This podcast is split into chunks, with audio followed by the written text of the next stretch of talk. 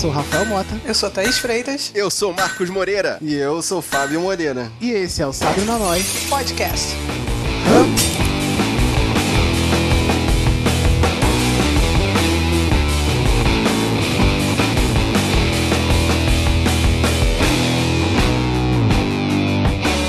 E hoje a gente veio aqui aproveitar a hype de It, a coisa, pra poder falar de vários e vários filmes de Stephen King. Guerreiro, eu tentei. Eu juro que quando eu olhei a lista assim, eu falei, vai dar. Mas não deu, cara. Não dá. É muita coisa. Como ele- esse cara vende o material dele e como sai porcaria também, né? Muito filme ruim, meu Deus do céu, cara. Assim, eu te dou uma medalha de honra ao mérito, Fábio. Eu não teria capacidade. Assim, depois do décimo filme eu já tava anestesiado e já sabia, assim, hum, isso tá parecendo maluquice, mas não, é um fantasma. Pois é, então vamos começar a falar sobre filmes baseados na obra de Stephen King, mas primeiro a gente vai ali no Ferreira Fiel e Sabres e já volta.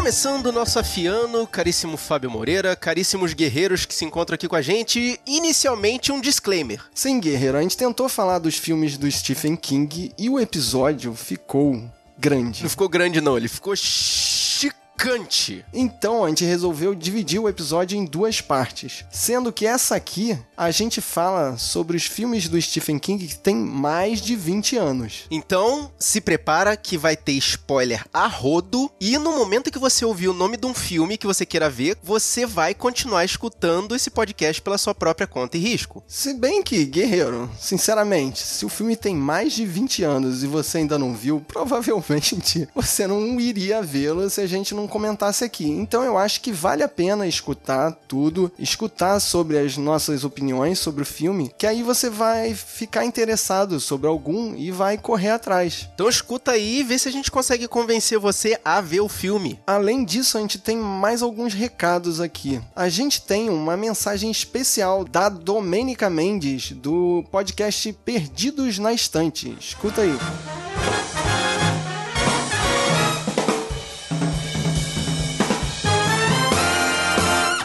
Olá, eu sou Domênica Mendes do Leitor Cabuloso e quero saber, você se lembra do podcast delas? Em março, eu e o Baço, lá do Covid Livros, criamos uma campanha entre os podcasts para aumentar a participação das mulheres. Foi um sucesso. Tivemos mais de 50 programas participantes e dezenas de mulheres trouxeram suas vozes para a mídia. O mês acabou e a campanha também, mas a nossa vontade de tornar a Podosfera um lugar mais receptivo e seguro para elas só aumentou. Por isso, demos um novo passo. Criamos a iniciativa ao Podcast Delas, um lugar para as mulheres criarem e publicarem seus próprios podcasts. Funciona assim: você produz um episódio e nós cuidamos de todo o resto que ele precisa para ser publicado. Hospedagem, post, divulgação é tudo com a gente. Ficou interessada? Quer participar? Mande um e-mail para o podcastdelas@gmail.com. Estamos esperando por você.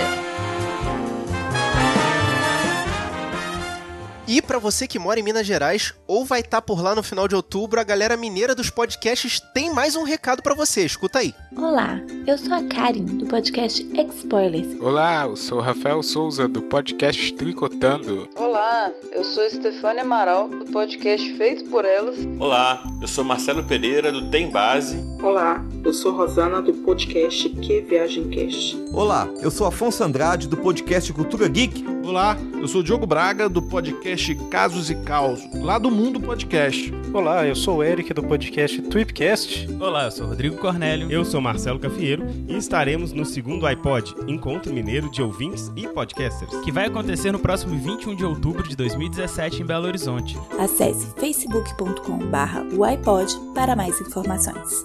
Contamos com presença lá também. E além disso, guerreiro, depois desses dois recadinhos, não esqueça, deixe comentários sobre esse podcast e outros, deixe su sugestões de pauta, manda um e-mail pra gente no sabrenanois@sabrenanois.com.br. Ou então você entra lá no sabrenanois.com.br e deixa sua palavra no post. E se você preferir, acompanhe a gente nas redes sociais, siga a gente no Facebook, no Twitter ou Instagram. É só digitar Sabe na Nós tudo junto. E se você quiser trocar uma ideia com a gente em tempo real ou mandar aquela mensagem marota de texto de voz sobre os episódios, procura o nosso grupo lá no Telegram, telegram.me barra Nós. A galera que já está lá com a gente manda mensagem todo dia e a gente adora escutar tudo que eles falam. E se você está ouvindo o nosso podcast pelo computador, assina nosso feed, é mais fácil. Você vai sempre receber novas notificações quando a gente lançar um novo episódio. Entra no seu agregador favorito ou vai lá na iTunes Store e assina e deixa uma avaliação pra gente também. É isso aí. E agora vamos lá pro podcast que tem muita coisa boa pra gente falar.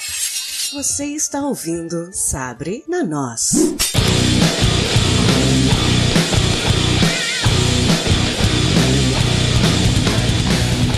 Então, avisando aos guerreiros, filmes com mais de 15 anos, é spoiler free, correto? Certeza. Vocês já perderam a oportunidade de assistir. A gente vai contar aqui a história final. Se preparem. Começando por 1976 com Carrie. Carrie, a Estranha, baseada no livro de 74, dirigido por Brian De Palma, hein? Nossa, parabéns, Brian De como diria o Rafael. brasileiros e a sua necessidade de botar aquele complemento, né? Carrie, a estranha. Cara, esse foi da nossa lista o que eu ouvi mais vezes, assim. Acho que eu vi Carrie mais 10 vezes. Nossa, parabéns, Thaís. Então, mas para quem não conhece a história, uma garota estranha, ela, para variar, sofre bullying na escola e mais ou menos ali quando ela chega aos 15, 16 anos, ela demonstra ter poderes telecinéticos. Mais ou menos isso, né? É, por aí. Que, tipo, tipo, é, sincroniza com a, com a primeira menstruação dela e eu acredito que tem alguma metáfora aí escondida que eu não ligo, eu gosto mais só da porradeira no final. Mas eu acho que o balde de sangue não é uma metáfora, né? É uma coisa assim bem explícita. É, eu ia fazer uma piada escatológica, deixa pra lá.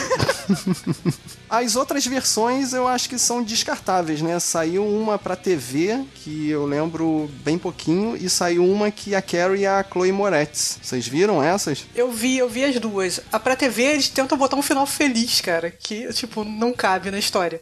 What? E da Chloe Moretz, eu achei que eles focaram muito no personagem da Julianne Moore. Não sei se fosse assim, ah, pô, a gente conseguiu a Julianne Moore pro nosso filme, vamos usar, espremer até o final e esquecer a coisa das meninas. Porque você vê no filme original, ele é bem focado nas duas meninas, assim, eles fazem o contraponto entre a Carrie, que tem uma vida que é uma merda, a mãe dela é fanática religiosa, ela não tem a menor noção de nada, ela sofre A vida bullying. dela é estranha, Thaís. É, Entendeu? tá, tudo bem. Mas.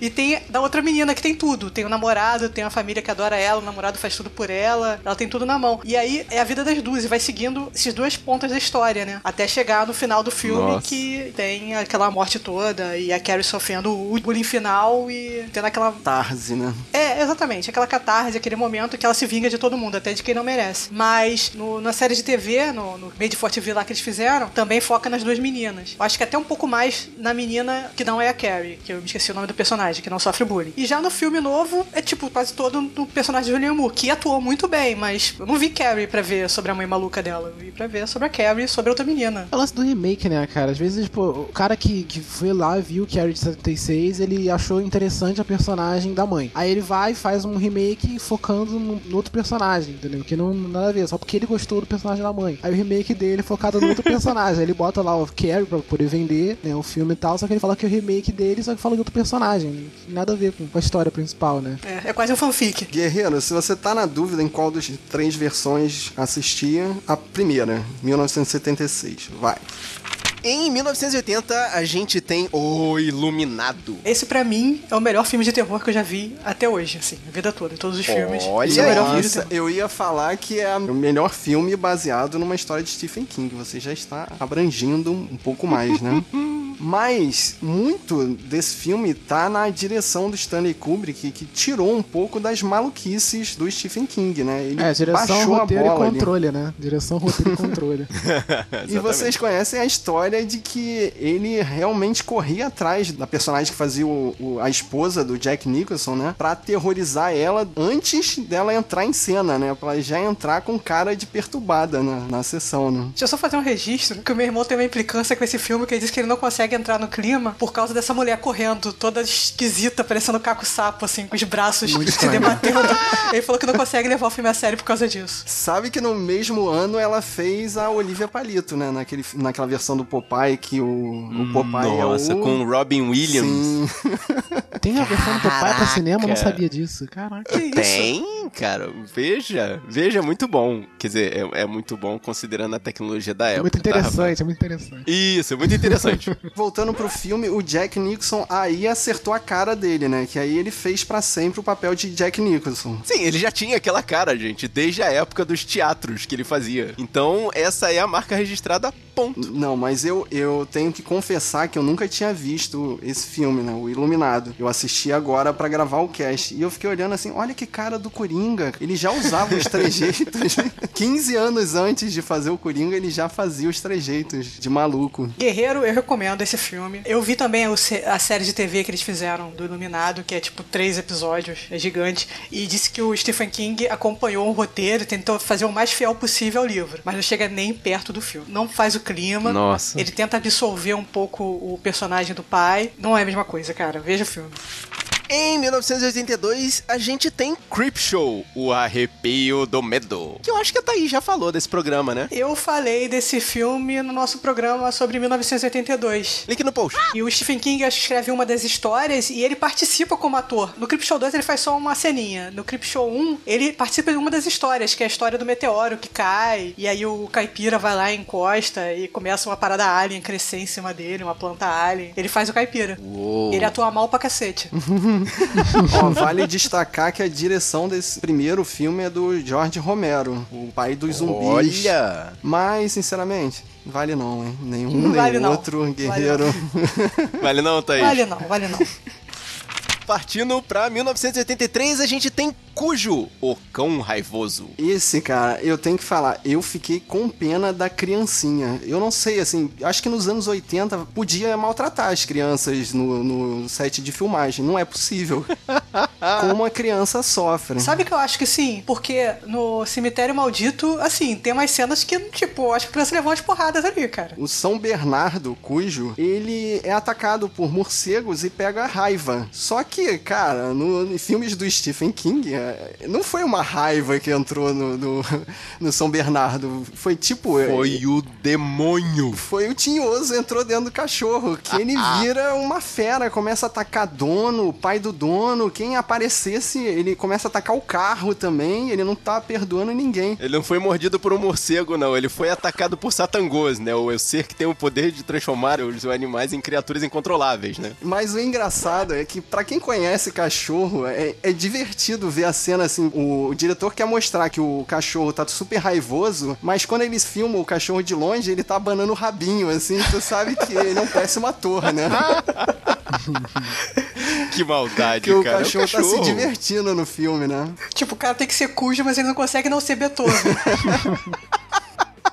Mas vale destacar que tem uma crítica moral no filme, né? Que a mulher que sofre, que fica presa com o filho dentro do carro, praticamente metade do filme, ela é adúltera na história, né? Então é meio que pra punir ela. E quem salva ela no final é o marido, né? Meio pra mostrar que ela deveria ficar arrependida e tal. Tem um lance meio moralista no final do filme. É, assim, eu reparei, assim, a forma como ele escreve as mulheres, meio estranha, assim. Os personagens femininos dele, até agora, pelo menos dos filmes que eu vi, todas ou são histéricas ou... Não sei, não sei. Falta alguma coisa. Falta consistência dos personagens. Ele não perdoa nem a idade da, da mulher, entendeu? Até com as mulheres, é. as crianças e as garotas. É, é meio esquisito, é meio estranho, fica- é. também. É um estereótipo meio forçado, né? É, às vezes o cara não sabe escrever mulher, né? Como acontece, entendeu? É, Tem a visão dele do que mulher é. Eu vou defender o, o Stephen King num filme mais à frente. Vamos seguir.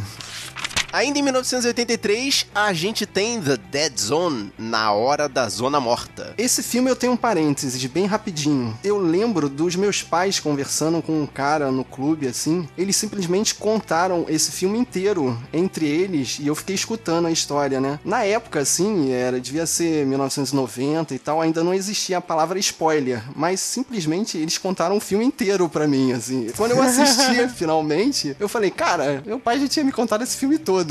Foi o seu primeiro contato com spoiler. Sim, sim, É, foi o meu primeiro contato, assim, a primeira experiência spoilística. Nossa. Mas a história, o Christopher Walken sofre um acidente de carro e fica cinco anos em coma. Quando ele volta, a vida pessoal dele tá zoada, né? A mulher dele se casou de novo e tal, e ele descobre que ele tem poderes sensitivos bem agressivos, assim, ele encosta na pessoa e ele tem vislumbre sobre presente e passado e futuro também da pessoa. A primeira experiência que ele tem é muito interessante. Ele encosta na enfermeira e fala: "Vai pra sua casa salvar sua filha agora que a sua casa tá pegando fogo". Nossa. A menina fica desesperada e vai lá e salva a filha. Tu falou desse roteiro desse filme, sabe que tem um seriado com esse Sim, Sim. com esse sim. roteiro, né? Sim, Tem, inclusive o tem. seriado é com o garoto do Clube dos Cinco, só que é adulto. Caraca, é verdade. Meu Deus. muito bom. Ah, não, não é, não é muito bom não, mas é muito bom o fato. É, não o seriado. Não, não vejam o seriado. Mas continuando o filme, ele encosta num senador que é feito pelo Martin Sheen, que na minha opinião tinha muito cara de Charlie Sheen na época. Eu fiquei confuso assim, eu, caraca, o Charlie Sheen tá na geladeira aí em 1983, aí Tá eu não, é álcool, o né? pai, né? Mas ele vê que o senador, ele vai virar presidente e vai apertar o botão vermelho e lançar as bombas. Oh, meu Deus. E só ele para tentar impedir que o senador vire presidente. Aí fica aí, assistem o filme que eu achei muito bacana. Esse filme merecia um remake, porque os efeitos especiais estão tosquinhos e como ele é um filme curto e tem muitas personagens, assim, aparecem muitas outras pessoas que ele toca, fica bem corrido, né? O finalzinho que eu tava esperando que fosse um super desenvolvimento é muito, é muito rápido, assim. Ele entra com uma arma num discurso de um cara que vai virar presidente muito fácil, assim. Nos anos 80 não tinha detector de metais, não tinha Segurança nada, né? zero, né? A história é muito boa, mas merece um remake, assim, ficou muito datado. Eu lembro que me marcou nesse filme é ver o Christopher Walken fazendo o mocinho, não o vilão, que era uma parada meio rara, assim. Olha, É que ele tá novinho, né, cara de moço. Ué, Fábio, e você tá querendo ver um remake? Toma coragem, vê o seriado. Não, vê não. Seriado Vê não. desse filme não. Até porque eu sei que esse seriado é caso da semana. Tipo, ele encosta numa pessoa e tem que resolver o problema dessa pessoa. Ah, não, não aguento isso não. Mais ou menos, exatamente. E no mesmo ano que a gente teve o Cujo, o cão do capeta, a gente tem Christine, que é o carro do capeta. Parece zoado o carro do capeta, mas não é. Eu achei um ótimo filme de terror, né? O mais legal do Christine é que ele abre com a música do Pestinha. Olha É, só, é. caraca. O filme é ba- basicamente sobre um carro assassino, né? Um filme de terror sobre um carro assassino. O legal é que ele abre, né, com essa música do Pestinha, né? E numa linha de montagem, né? Eles construindo, né, o Christine. E é o único carro vermelho, né, que tem na, na linha que tá na linha de Sim, eu montagem. reparei isso, eu fiquei olhando, cara, a linha de montagem toda branquinha e só ele vermelho no meio, assim. É. Pô, meio Já, zoado. já, já era um prenúncio, né? E o interessante é que aí na linha de montagem ele já faz duas vítimas. E quando o garoto compra o carro, né? Inicialmente ele era um nerdzão, um cara meio loser. E conforme ele vai arrumando o carro, ele vai ficando meio bad boy e pega a, a gostosa da escola. É um filme de transformação, assim. Eu achei bem bolado, assim. Só é zoado a idade dos bullies, né? Que devia ter todo mundo 16, 17 anos. O nerd parecia ter uns 20 e o bully parecia ter uns 40 anos de idade, cara. Isso. Nossa. Eu só queria falar que chega no final do filme e o cara vira o Gollum. O Gollum com anel. Sim, o ele tá Uou. transtornado, né? Ele tá Nossa, ali, né? a, é, a atuação do cara, ele fica maluco mesmo, entendeu? sabe? Que fica de trejeito, né? Pra ver que ele tá super controlado, sendo controlado pelo carro, né? Mas não fica maluco mesmo, né? Gente. Eu gostei da atuação do cara. O Doideira. cara foi bem nesse filme aí. Quando ele tá, você vê que ele tá tentando se controlar, ele tem um olhar meio esquisito. E parece que tá todo mundo morto, os outros, os outros atores principais, os adolescentes, entendeu? Eles dialogando, é muito, muito estranho, né? O amigo dele, né? o melhor amigo dele, e a garota que era a namorada dele. Eles, eles são, são bem fracos, assim, eles dialogando, né? Esse que é o melhor amigo dele é até diretor hoje, né? É meio que famoso, assim, fez alguns filmes. Os outros nem tanto, né? Vale destacar que esse filme é dirigido pelo John Carpenter, né? Que também Sim, é sim. bom Ah. em vários filmes de terror. E o Christine, quer dizer, eu não sei, eu não entendo muito bem de carro, mas em todos os outros filmes agora depois passava um, um carro vermelho com aquela com aquela cauda de peixe, aquele tipo traseira de Cadillac, eu gritava assim: "Ó, o Christine passando ali atrás". E isso acontece em muitos filmes daqui pra frente nessa lista. Em 1984 a gente tem Colheita Maldita. Guerreiro, a gente não vai falar das oito continuações que tem depois desse filme, tá? Nossa É a senhora. versão de 1984 que tem a Linda Hamilton fazendo a Screen Girl, que tem o Isaac e o Malakai. Essas duas crianças são pestes, cara. Eu queria falar que o Isaac, só pra comentar de leve das continuações, é que o Isaac era uma criança estranha e virou um adulto muito estranho. Tipo, encruou, muito esquisito. Ele continua. Ele já era ele bizarro continua. ali com os 15 anos de idade, né? Imagina mais pra frente. Mas qual é a história? Basicamente, as crianças da cidade criam uma seita, uma religião em que todas elas deveriam ser sacrificadas quando fazem 19 anos. Ou seja, quando eles iniciam a religião, eles passam o rodo na cidade. Nossa, cara, que isso. E eu fiquei pensando assim, cara, essa religião não deve durar, né? Se todas as crianças vão morrer com 19 anos, Ah, não mas eles se reproduzem muito antes. tempo, né? Eles se reproduzem antes. Nossa, antes dos 19. não, não, assim, no Deus, livro, cara. eu li algumas coisas sobre o livro, e no livro, assim, dá a entender que tem, tem meninas grávidas, tipo, de 18, 17 anos ali no grupo deles. E que, assim, Gente. existe uma força sobrenatural que faz eles fazerem isso, entendeu? Tem uma coisa comandando as crianças ali. Então, muito das histórias que daqui pra frente do Stephen King, eu fiquei pensando, cara, esse- essa história ficaria melhor se ela não tivesse o viés sobrenatural. E esse é um dos primeiros filmes que eu reparo isso. Se a história parasse aí, as crianças inventaram uma seita maluca, Uhum. eu acho que a história ficaria melhor. Mas aí no final, realmente a gente vê um cramunhão, um pé torto, um bicho ruim, um... E eu acho que isso zoou o filme, assim, lá no finalzinho, sabe quando tem aquela virada, lá no, no ápice do terceiro ato, ele mostra que realmente tem um sobrenatural. Eu acho que isso estraga muito dos filmes do Stephen King. Ah, cara, é outro estilo, 84. Eu acho que essa coisa da- dessa, dessa quebra de expectativa, de no final ser tudo maluquice, é uma coisa mais moderna, assim. Eu acho que é mais a época de monstros ainda. O Stephen King ele tem um negócio, ele tem um lance com criança e com puberdade, né? Quando as crianças entram na, na fase de puberdade. Ele tem, ele tem um problema com as é, crianças se tornando coisa adultos, mudar, essa é. parada assim. E coloca poder sobrenatural quando as crianças, né, viram. tem, tem esse lance com ele. Eu só queria fazer uma frisada nesse do Colheita Maldita. É que, assim, o livro, o final, é completamente diferente do filme, assim. O filme é final blockbuster e o livro é final terrorzão. Qual é o final do livro, Thaís? No final do livro morre todo mundo, é tipo, morre o casal e o monstro pra punir as crianças porque não fizeram, não mataram o casal no momento que ele queria, baixa a idade pra 18 anos. E aí o Malakai tem que ser sacrificado. Caraca, ele Caraca. meio que cria uma lei no, final do É. Ele cagou uma regra. Não, ele fala: Não, vocês não fizeram o que eu queria, então tá bom. Então a partir de agora, o nota de corte é 18 anos. Aí termina, eu tô falando que tem grávida, porque eu li que no livro termina o Malakai indo pra ser sacrificado e a namorada dele grávida dando tchau pra ele. Caraca. Ok, né? Guerreiro, você tá vendo, né? A maluquice. Ainda em 84, a gente tem A Incendiária. Eu li o livro quando eu era adolescente. Eu lembro que eu amei o livro. Tipo, eu achei num, num sebo e eu li, eu me amarrei. E era aquela coisa meio. Lembra um pouco It na narrativa, porque é aquela coisa de flashback com o que tá acontecendo e volta e vai. E eu achei muito legal. Então, quando eu descobri que tinha um filme, que eu não sabia, fui saber bem depois que eu tinha lido o livro, eu, caraca, eu preciso ver, não sei o que. Então eu fui na locadora e peguei o filme pra ver. Aí vi que era com a Drew Barrymore e tudo mais. Caraca, que arrependimento, cara. Deixa eu adivinhar, Thaís. Que decepção, né? Que decepção, cara. O filme realmente, assim. você vai sempre vai falar, ah, mas você vai chegar e vai falar que o livro era melhor. Mas não é isso, cara. É muito ruim. É muito ruim. Eu não sei o que, que eles queriam fazer. Só pode ser lavagem de dinheiro. A única explicação. Porque ele é mal cortado. É muito zoado, né? É mal dirigido, as pessoas atuam mal. Ele é tudo bem brusco de uma cena pra outra. Não sei, cara. Parece, parece eu, que tipo, que não sei nada de cinema, não tenho experiência. Cheguei e resolvi fazer um filme, montar um filme das coisas. Tem um lance que toda vez que a a Drew Barrymore usa os poderes dela, tipo, eles botam um ventilador na cara dela pro cabelinho dela ficar voando. É uma parada muito ridícula, cara. Muito ridícula. Muito e o pai dela é close nas mãos colada no rosto dele, né? É, pra tipo, quê? assim, Tipo- pra fazer pose pra usar o poder. Na minha opinião, isso basicamente é a versão dos X-Men do Stephen King, assim. Eles criaram um soro maluco lá que dava poderes pras pessoas e só deu certo em um casal, né? Que depois teve uma filha. E a filha é a incendiária, que no final fica dando Yoga Fire em todo mundo, óbvio. Pô, vocês querem me Aquele pegar? ridículo então demais. Yoga Fire, Yoga Fire pra todo lado.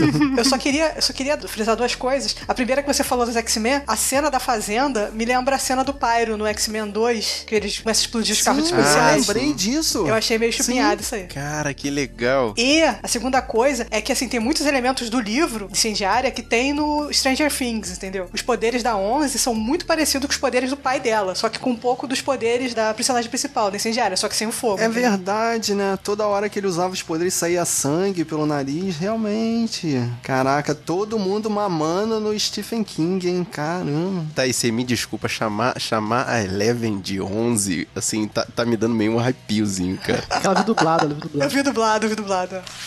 Em 85, a gente tem Os Olhos de Gato. Que filme é esse, Fábio? Então, é um filme interessante, assim, na narrativa. A Drew Barrymore faz três papéis, porque são, assim, como se fossem três contos, só que eles não são contos de corte abrupto. Eles, eles se intercalam com o gato. O gato aparece nas três histórias. Sabe aqueles filmes Contos da Cripta, que tem a coletânea com três historinhas? O Creep Show é parecido com isso aí. Sim, é, é tipo um creep show que é amarrado pelo gato. Eu achei, assim, interessante as três histórias, só que os efeitos especiais são bem toscos, né? Mas como assim? Como se, como se o gato participasse dos três universos, dos três filmes? Sim, assim, o gato aparece nas três histórias. E só na última Uhum. que ele realmente é o foco. Basicamente é assim: ele aparece na primeira história em que o cara quer parar de fumar. Aí ele assina lá um contrato com uma firma e o cara chega assim: ó só, você vai parar de fumar, senão a gente vai eletrocutar sua mulher, igual a gente vai fazer com esse gato. Aí mostra o gato levando choque. Meu Deus do céu. Mas assim, é o mesmo gato nas três histórias? Sim, é. aí o gato foge e vai pra segunda história. Na segunda história, os dois apostadores na frente de um cassino apostam que o gato vai morrer ao atravessar a rua. O gato consegue atravessar a rua e o cara que ganhou a aposta faz um monte de chantagem pra receber o dinheiro do cara que perdeu. E na terceira história, o gato acaba chegando na casa em que a Drew Barrymore mora, é uma garotinha, né, que tem um passarinho. Uhum. E a mãe não quer que o gato durma na casa porque senão o gato vai acabar matando o passarinho, né? Só que quem mata o passarinho é um demônio do armário. Nossa! E o gato defende a Drew Barrymore do, do demônio. É um daqueles filmes que é legal desde que você não se apegue muito ao tosco dos efeitos especiais. Tem uma cena específica que é, ah, cara, é muito tosca. Tá a Drew Barrymore deitada, o, o demôniozinho é feito por uma pessoa que tá em cima da cama dela e do lado ele- o demônio tem que brigar com o gato. Então ficam três imagens Nossa, chapadas cara. na, na tela, assim, que você vê claramente que é uma sobreposta à outra, em perspectivas forçadas, assim. É maneiro a cena, assim, o jeito que eles tentaram fazer, mas a execução é tosquíssima, né? Vale como curiosidade, assim, é um jeito de amarrar aqueles contos do Creep Show. Esse eu acho que eu ia gostar, hein? Esse eu acho que eu ia gostar. Em 1985, finalmente, cara, finalmente. Aí, tá, um filme que eu consegui ver inteiro. A Hora do Lobisomem ou Bala de Prata. Pra mim, sempre será bala de prata, cara. Bala de Prata, sim, É assim certeza. que se mata um lobisomem. Mas, assim, é totalmente previsível. Basicamente, é uma série de assassinatos que vão acontecendo numa cidadezinha do interior, como eles vão se reunindo é, frequentemente na igreja, a galera começa a levantar suspeitas sobre a igreja. Na realidade, quem consegue investigar, assim, novamente, a polícia da cidade é burra pra caramba e quem consegue juntar as peças é um garoto, né? E em várias Uma histórias criança. de Stephen King, quem resolve a história é a criança. Nossa, mas esse garoto já é o sofredor total, né? Ele é um deficiente físico, totalmente ignorado pelos pais, e quem cuida dele é o tio bêbado. Sim, e eu lembro que ele eles conseguem ferir o lobisomem, né? Eu não lembro como, mas eles machucam o olho do lobisomem. Aí no dia seguinte tá o padre de tapa-olho, assim, caralho, totalmente cara de pau. É muito previsível, cara. Extremamente previsível essa situação. Em 86, a gente tem Comboio do Terror. Filme roteirizado e dirigido por Stephen King. Guerreiro. Ó, fezes. Guerreiro, passe longe desta bomba. Ele não consegue, ele não consegue roteiro. Quando ele tá envolvido com o roteiro, não, não vai dar Não. certo. Aí já falou de uma série dele, né? Que ele tava envolvido com o roteiro também, então não deu certo. A outra série também dele, que a gente vai falar daqui a pouco também, que da Redoma, né? ele Nossa, tá envolvido cara, no roteiro é, também, não deu sobre certo. Redoma. Mas basicamente a história é um cometa está passando pela Terra e os objetos inanimados ficam animados e querem matar as pessoas. Durante o filme são veículos que querem matar as pessoas que estão num posto de gasolina, mas no iniciozinho tem uma cena de uma faca elétrica atacando uma pessoa. Isso me lembrou Transformers, cara. É, isso aí, isso aí. E o final é totalmente anticlímax. E o meteoro se afastou da Terra e os objetos voltaram a ficar inanimados. Fim. Eu destruiria tudo assim mesmo, só pra garantir. né? Passe longe, Guilherme. Passe longe.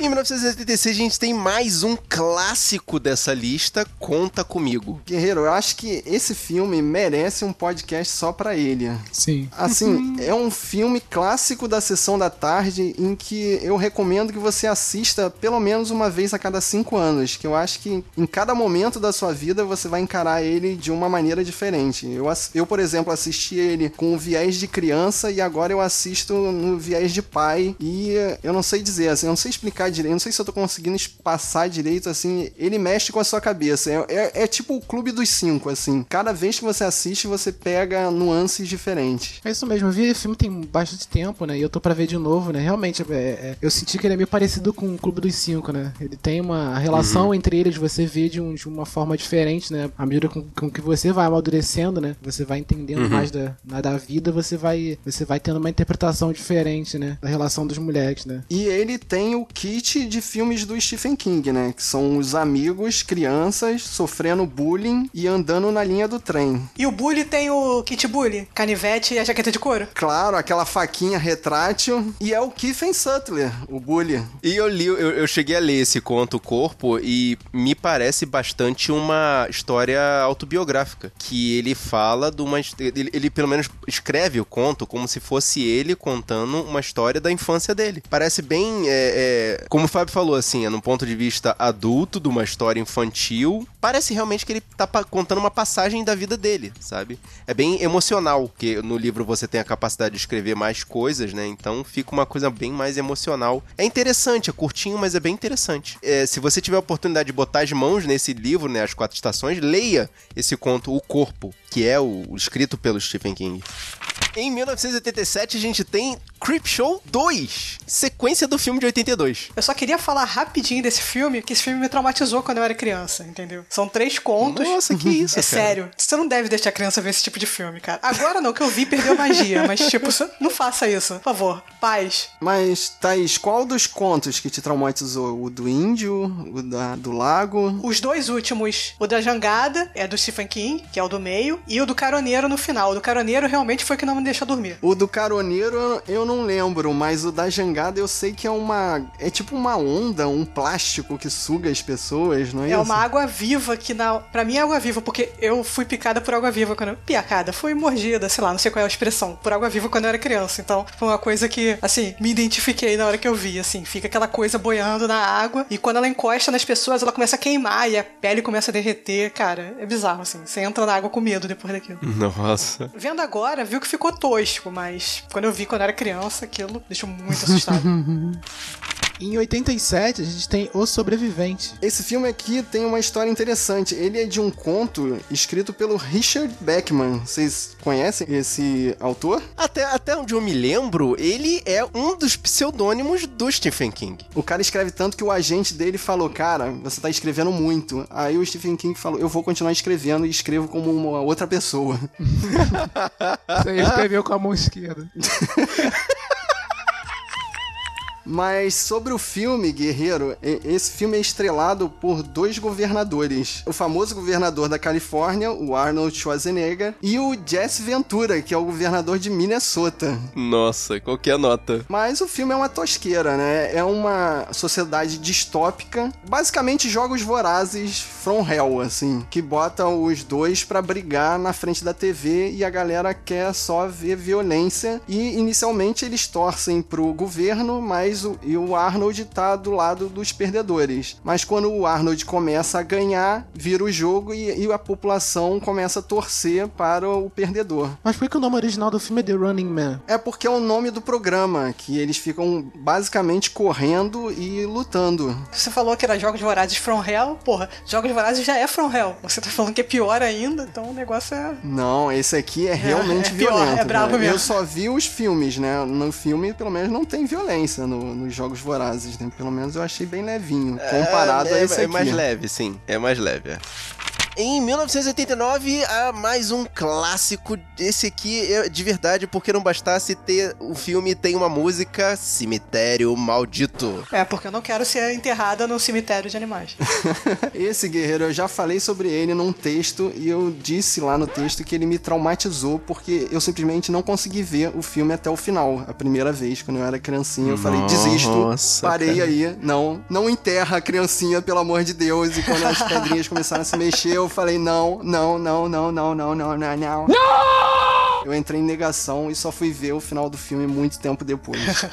Você sabe que eu fui ler esse texto do Fábio e, assim, eu tive um momento de revelação. Porque o Fábio sempre tirou sarro de mim porque eu sou fraquinho e ele é o cara que encara tudo. Aí, finalmente, esse texto revela uma faceta do Fábio que eu não conhecia há, há mais de 30 anos, tá Mas, vendo? espera aí, na época eu devia ter uns 12 anos de idade. Novamente, entra o recado pros pais. Não deixe seus filhos ficar vendo essas coisas, cara. Não deixe. As crianças ficam traumatizadas, cara cara. Isso não é legal. Mas eu queria comentar é que as cenas em que o garotinho voltou depois, que ele toma várias porradas, eu fiquei olhando e falei, cara, esse garoto tá tomando porrada de verdade, cara. Algumas coisas têm cortes, mas umas sacudidas. Tem uma hora que o cara vem com a seringa. Parece muito que ele tá aplicando alguma coisa no, no pescoço do garoto. Quando eu vi assim de forma cética, eu percebi que eles usam animatrônicos ali. Tem momentos que você vê que não é uma criança, é um boneco, assim. Até as não. cenas do rosto dele, assim, dá para perceber. Tem momentos que é boneco, mas mas tem uns cortes que. Essa parte do, da seringa, cara, eu acho que não era animatrônico, não, cara. Eu sei que na história, uma família vai se mudar da cidade grande pra uma cidade pequena, só que na frente da, da casa deles, tipo, na frente, guerreiro, na frente, passa uma autoestrada com caminhões passando a 100 por hora, sem freio, escutando Ramones. O que você acha que vai acontecer? Não tinha que amarrar essas crianças no pé da mesa, tipo, 24 horas por dia? Não, tinha que bater no pai dessa família família que levou a eles para morar nessa casa, cara. Pelo amor de Deus. faz um muro, cara. Faz um muro. Tinha nem guarda-rail, cara, na estrada. Em 1990, a gente tem a criatura do cemitério. Cara, esse, esses nomes estão ficando assim meio batidos. Então, guerreiro, agora a gente entra na década de 90 e vão aparecer pelo menos uns três filmes aqui que eu destaquei, cara, são episódios do Arquivo X. Você já viu isso no Arquivo X? Se você sabe mais ou menos como funciona a dinâmica dos episódios soltos de Arquivo X, esse aqui basicamente tem uma cena de entrada em que um figurante morre e aí tem a entrada do filme e tal. E mais pra frente a gente vai descobrir que dentro de uma fábrica, lá no, no porão dela, tem um monstro. Só no final do filme vai ver o que que é. Mas é basicamente isso. O monstro vai comendo todos que trabalham perto lá do buraco dele, da cova dele. E mais pro final, o mocinho consegue matar o monstro. Tirando o fato de que no Arquivo X o Fox Mulder sempre se dava mal e o monstro fugia, é basicamente isso. Um filme de monstro totalmente descartável descartável. E no mesmo ano a gente tem o Louco Obsessão. Esse é um filmaço. Esse aqui, guerreiro, assista. Esse foi o filme em que Cat Bates ganhou o Oscar de melhor atriz. E a personagem que ela faz, a Annie Wilkes, é considerada uma das maiores vilões do cinema em algumas listas daquelas. Olha aí. Tipo, tá pau a pau com Darth Vader, ela, pra tu ver o. Meu Deus! Tanto de maldade que tem nessa mulher. Basicamente, um escritor tá num fim de mundo mundo, terminando de escrever seu livro, sofre um acidente e é resgatado por uma fã número um, aquelas fã freaks. Quando ela descobre que ele matou a personagem que ela gostava, ela simplesmente obriga ele a reescrever a história na porrada. Gente, esse filme é muito bom. Não, mas fala sério, se você encontrasse o George R.R. Martin na, na, estrada, dizendo que tá precisando da sua ajuda, você não faria alguma coisa semelhante com ele? Porque ele acabou com personagens muito bons de Game of Thrones? Cara, eu nem faria porque ele trouxe a Cat, né? Quem não trouxe foi os caras do seriado. Eu ia fazer com os caras do seriado. ah, tá. mas, Guerreiro, se você quer ver um filme dessa lista de todos que passou aqui, assista esse. É um filmão. Não tem maluquice, não tem satanás, não tem cramunhão, mas ela é o bicho, cara. Ela é o satanás. É o cramunhão que vive no coração dos homens. Em 1990, a gente tem a primeira versão de It, uma obra-prima do medo. Cara, e os brasileiros, esses nomes, cara? eu fiquei, quando eu li uma obra-prima do medo, agora que eu estava na, na pauta, eu imaginei, cara, é a mesma coisa que o jogador de futebol que escreve o foda no braço, cara. Tipo, o cara bota depois do filme uma obra-prima do medo. Mas, guerreiro, eu digo assim: assista o filme, que isso aqui, na realidade, são dois telefilmes compilados. São três horas de uma arrastação. O filme é chato pra caramba e só vale pelas cenas do Tim Curry fazendo o Pennywise. E mesmo assim, só, na minha opinião, na versão palhaço fofinho, que na palhaço trash eu acho bem forçado. Eu gostei do telefilme. Assim, é tosco e tal, e os atores que fazem eles adultos são muito ruins. As crianças atuam muito melhor que eles. Thaís, olha muito só, quando, quando você fala que gosta, cara, você não precisa mencionar o tosco. A gente já tem, já sabe que é a sua preferência. Você gosta de tosco, Eu Thaís. tenho essa apreciação pelo tosco. Mas, assim, os atores adultos são muito ruins, cara. As crianças atuam muito melhor que eles. E o Tim Curry leva o filme nas costas, assim, o filme todo. Em 91 a gente tem Às vezes eles voltam. Esse era um filme que eu não esperava nada. É assim, ele é um telefilme, mas Guerreiro me impressionou. Basicamente, um professor volta para a cidade em que ele nasceu para dar aula, né? E acaba revivendo os dramas que ele passou na infância lá. Ele perdeu o irmão num acidente em que os dois estavam sofrendo bullying e acaba um trem passando por cima dos bullies e do irmão dele. Isso no passado. E durante as aulas dele, esses bunnies vão voltando para a sala de aula dele. E você passa assim, a metade do filme tentando entender se o que tá acontecendo tá na cabeça dele ou se realmente são fantasmas vindo atazanar ele. Ah, e vai morrendo os alunos dele também. Toda vez que morre um aluno, entra um bully na, na sala de aula. Eu lembro que eu vi esse filme quando eu era criança e eu gostei pra caramba. Agora sim, nem tanto, depois que eu vi, agora adulta. Mas eu lembro que eu gostei muito. Foi ah. essa coisa. E eu lembro que quando eu vi, em nenhum momento eu achei que ele podia estar tá maluco. Entendeu? Entendeu? Desde o começo eu sempre acreditei que realmente era uma coisa sobrenatural que estava acontecendo. Que era um fantasma. Que era um fantasma, assim. Isso não. não essa, esse possível plot twist, nunca nem, nem cogitei, assim. Quando eu vi, eu sabia que era fantasma e que estava atrás dele. Eu vou te falar que eu assisto todos esses filmes primeiro sendo cético, assim. Não, não é possível que sejam fantasmas, então. Mas vale destacar que nesse filme ele fala: passaram-se 27 anos. E para quem não lembra, no It também se passam 27 anos entre uma história e outra, né? Um monstro ataca a cada 27 anos. Ou seja, ou o Stephen King tem alguma paranoia com 27, ou 27 é importante em alguma coisa. O universo estendido do Stephen King, cara. Vamos saber em breve. eu, eu pensei a mesma coisa. De repente, essas histórias todas fazem parte do mesmo universo. Ah, mas você sabe que todas elas passam no estado de Maine e sempre alguém vai, alguém nasceu ou alguém veio de Castle Rock, a cidade fictícia que todos os filmes se passam. Nossa, é, tem isso, né?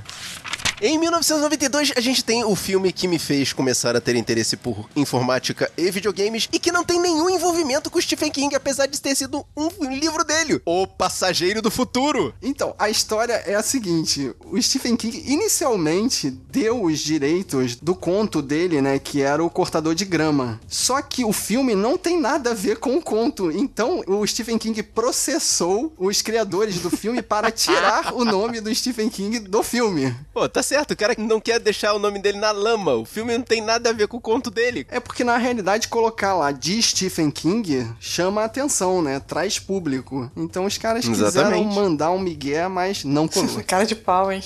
E, e esse filme, pra você que gosta do ator Pierce Brosnan, vai, vai lá ver ele filezinho, na cama, sem camisa. E é lindo. Cara, que filme estranho, cara. Parece um Tron. É pior que nesse filme, uma agência paramilitar começa a criar macacos que têm a habilidade de jogar jogos em FPS pra poder se transformar em robôs assassinos.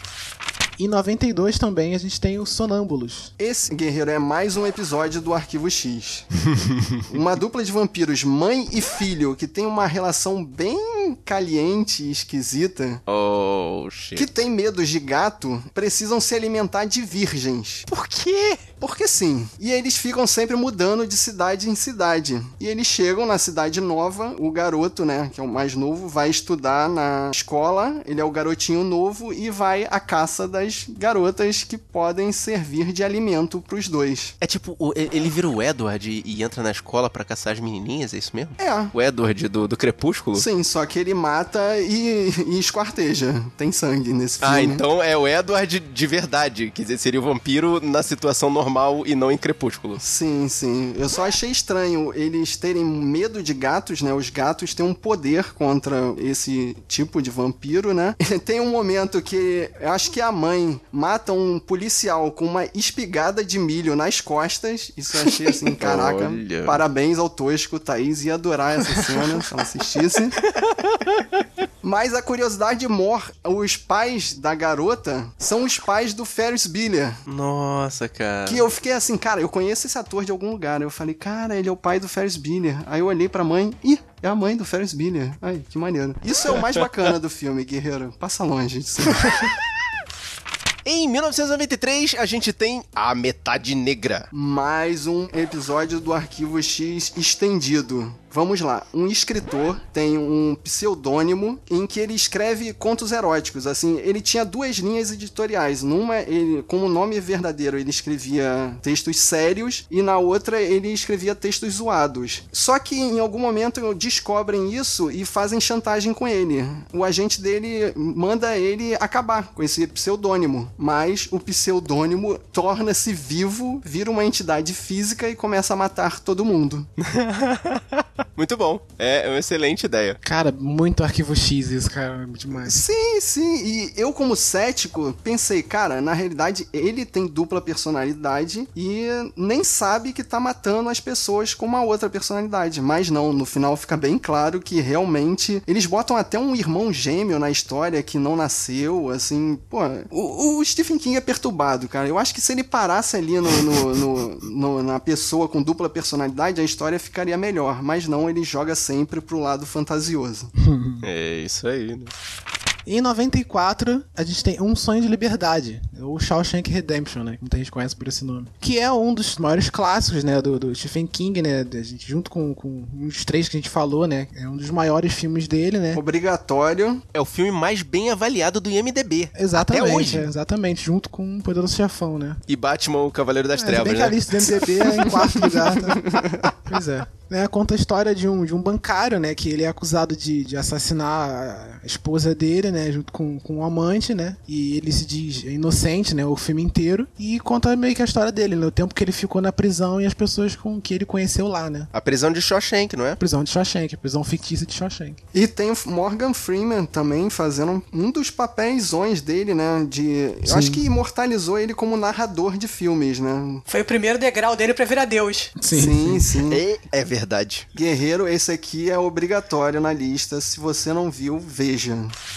Em 1995, a gente tem Mangler, O Grito de Terror. Arquivo X de novo, né? Guerreiros, uma máquina de passar roupa é possuída por forças malignas e começa a fazer vítimas dentro da lavanderia. Gente, isso não pode acabar bem. Um episódio de Arquivo X. Meu Deus do céu. Cara, o, o, o Stephen King tem problemas com eletroeletrônicos e, e máquinas, né, cara? Máquina de passar roupa passou até do meu limite, cara. Sinceramente. Não, mas era uma máquina, imagina que é tipo uma máquina daquelas de tecelagem, uma máquina larga que tem um rolo que você bota. Tipo um tear? É, como se fosse um tear, só que você bota o lençol inteiro, Uhum. esticadinho, e ele sai dobrado lá na frente. Só que no filme tem umas roldanas from hell, assim, tipo, se você der mole, ele vai lá e te engole. Ele te morde você. Caraca, que sinistro. Mas tem toda uma história de que essa máquina passava por gerações e que os donos deram um dedinho para que a máquina pudesse não matar o- os donos. É bizarro, bizarro. Coisas do Stephen King e que eu já vi coisa parecida no Arquivo X. Fox Mulder já enfrentou uma, um computador assim também, que gostava de comer pessoas. Nossa, cara, isso aí. Memórias do Fábio. Passem longe. E em 95 também a gente tem o Eclipse Total. Pelo amor de Deus, não fala isso, cara. Dolores Claiborne é um personagem do filme. Que título tosco esse aqui. Guerreiro, Stephen King escreveu o livro pensando na Cat Bates. Olha aí, aí sim. Esse aqui é o melhor filme dos que eu não conhecia, que eu assisti dessa lista. Tem muito filme tosco. Essa aqui, Guerreiro, você assista. Não tem nada de sobrenatural. É um, é um drama familiar que, pra variar, fica indo e voltando. A gente fica sabendo de coisas que aconteceram no passado e que afetaram o presente. E, Guerreiro, de todos os filmes que eu vi do Stephen King, eu vi muito gore. Eu vi muita bizarrice. Nesse filme aqui, tem a cena mais violenta de todos os filmes que eu vi. E não envolve um monstro, não envolve um alien. Envolve um pai e a filha. É, tem que ter criança também. Nossa. Thaís, você tinha comentado que o Stephen King não escreve personagens femininos. Eu gostaria, guerreiras, de opiniões femininas sobre esse filme. Na minha opinião, eu achei que aqui tem personagens femininas fortes e que, como retrata ali um passado, o filme é de 95, mas retrata ali os anos 80, os anos 70, tem os diálogos ali muito claros, assim, que eles falam do, do papel subalterno da mulher. A esposa é que ganhava dinheiro e estava juntando dinheiro pra filha. Chega o marido, vai lá no banco e saca o dinheiro todo. E ela manda uma frase que eu fiquei pensando. Ela falou: se fosse ao contrário, se fosse eu querendo sacar todo o dinheiro, você teria ligado pro meu marido. Mas você não ligou pra mim e isso resolveria muito dos meus problemas. É um machismo assim que ele deixa bem claro. E por causa disso, eu acho que esse é o melhor filme com personagens femininos. Guerreira, assista esse filme. E esse foi o que eu não vi, então também não posso opinar. Mas, assim, dos que eu vi, eu tenho essa opinião. Mas eu vou Então assistir você esse vai lá daí. ver vou... e depois você traz a opinião, Exatamente, rapaz. eu vou rir. Isso eu, aí. vou, eu vou assistir e vou mandar um e-mail pro Sabe da Nós. Aê, pronto, já tem um e-mail garantido, Fábio. Em 1996, a gente tem A Maldição. Eu não sei por que, que eles não botaram emagrecendo, né? Que é muito mais claro. As pessoas iam achar que era um vídeo de, de, de malhação, de, de dieta. É, pode ser, né? de terror com emagrecendo. Esse, esse eu li o, esse eu li o livro. Eu, eu não vi o filme, não. Sério? E quando você leu o livro, você percebeu que era mais um caso do Fox Mulder investigando um arquivo X? É, eu não tinha levado pra esse lado do arquivo X, né? Mas sim, é, depois que você falou, com certeza. Guerreiro, um advogado atropela, meio sem querer, meio de propósito, uma cigana e recebe uma maldição do pai dela, de que ele vai emagrecer para todo sempre, não importa o quanto ele coma. Eu lembro que eu vi alguns anos atrás e me dava um nervoso desesperado do cara comendo desesperadamente, ficando mais magro, ficando mais magro e comendo. Dava muito nervoso, cara. E dava nojo também. E eu fiquei bolado que ele, ele faz tratamento, ele vai pra uma clínica e começa a comer 12 mil calorias e mesmo assim perdendo peso. Eu fiquei pensando, cara, o rim desse cara vai explodir, não tem como filtrar tanta coisa. Que, que, que praga que ele rogou. E o interessante é que eu só lembrei que eu já tinha assistido esse filme na última cena. Quando apareceu a torta, eu falei, cara, eu já vi esse filme há milhões de anos atrás. Eu lembro, que bizarrice. Não comam torta de morango, tá? E em 97 a gente tem Voo Noturno. Sei que tá batido, mas mais um episódio de Arquivo X. Arquivo X. Década de 90, cara. Todos esses, esses filmes me lembraram Arquivo X. Um piloto de um avião assim, daqui, desses pequenininhos, desses monomotores, vai voando de aeroporto em aeroporto pequeno no interior dos Estados Unidos e sugando sangue e matando gente em cada aeroporto que pousava. Já me admira um vampiro voando de avião, cara. É um negócio estranho. Pois é, cara. É, são as limitações, né? O Stephen King sempre pega elementos do sobrenatural comum e bota dentro da história dele, né? Tem que ser um vampiro, né? Sim, sim. E, e esse aqui tem uma parada muito interessante, que são dois repórteres, um antigo e uma começando, e no início do filme ele manda a frase solta pra ela, né? Nunca publique o que você acredita e nunca acredite no que você publica. Nossa. E lá no final do filme, quando ela descobre que realmente é um vampiro e tal, e não sei o que, a repórter nova bota a culpa no repórter velho pra meio que livrar a barra do vampiro e ela não morrer. Ela joga o cara na fogueira, o companheiro dela na fogueira pra se salvar. É um ato de desespero total, né? Sim, o vampiro fala: Ó, ou tu livra minha barra eu vou te matar. Fica na tua aí. Aí ela fica na dela aí. Sim. É um episódio de Arquivo X longo, cara. Passem longe dessa bosta. Em 1998, a gente tem O Aprendiz. Guerreiro bota esse na lista para assistir. Dirigido por Brian Singer e com o personagem principal Ian McKellen. O Magneto faz um nazista. Uou! O Ian McKellen realmente trabalhou na Câmara de Gás e ele consegue fugir para os Estados Unidos. Ele muda de nome, muda de identidade, mas um garoto descobre. Em vez do garoto delatar ele, na realidade ele só queria que o nazista contasse as histórias bizarras para ele. Caraca, tá tudo errado, cara. É, Eu lembro que eu vi, eu achei esse filme super curto, não sei, tem pouca história, tem pouca coisa acontecendo. Mas é legal, a história é maneira.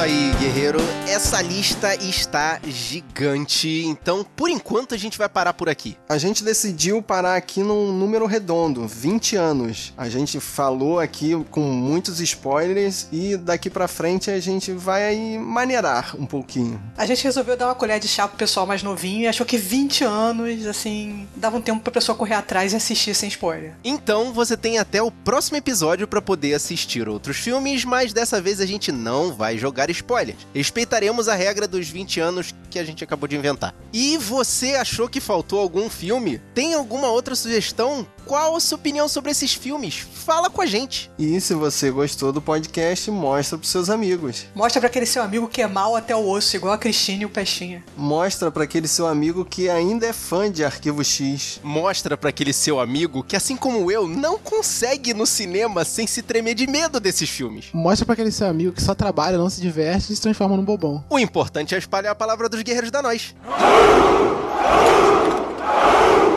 Eu sou Fábio Moreira. Eu sou Marcos Moreira. Eu sou Thaís Freitas. Eu sou Rafael Mota. E esse foi o Sabre na Nós Podcast.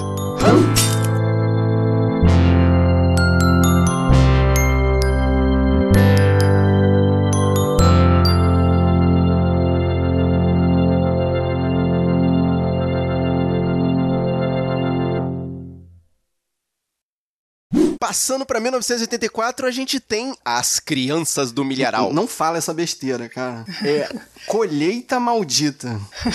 Ué, você botou aqui, Não, na- eu na- botei na- aqui, não. O Wiki que botou aqui. Pô, cara, mas tá escrito aqui, É cara. em Portugal isso? Deve ser, não Deve sei. ser.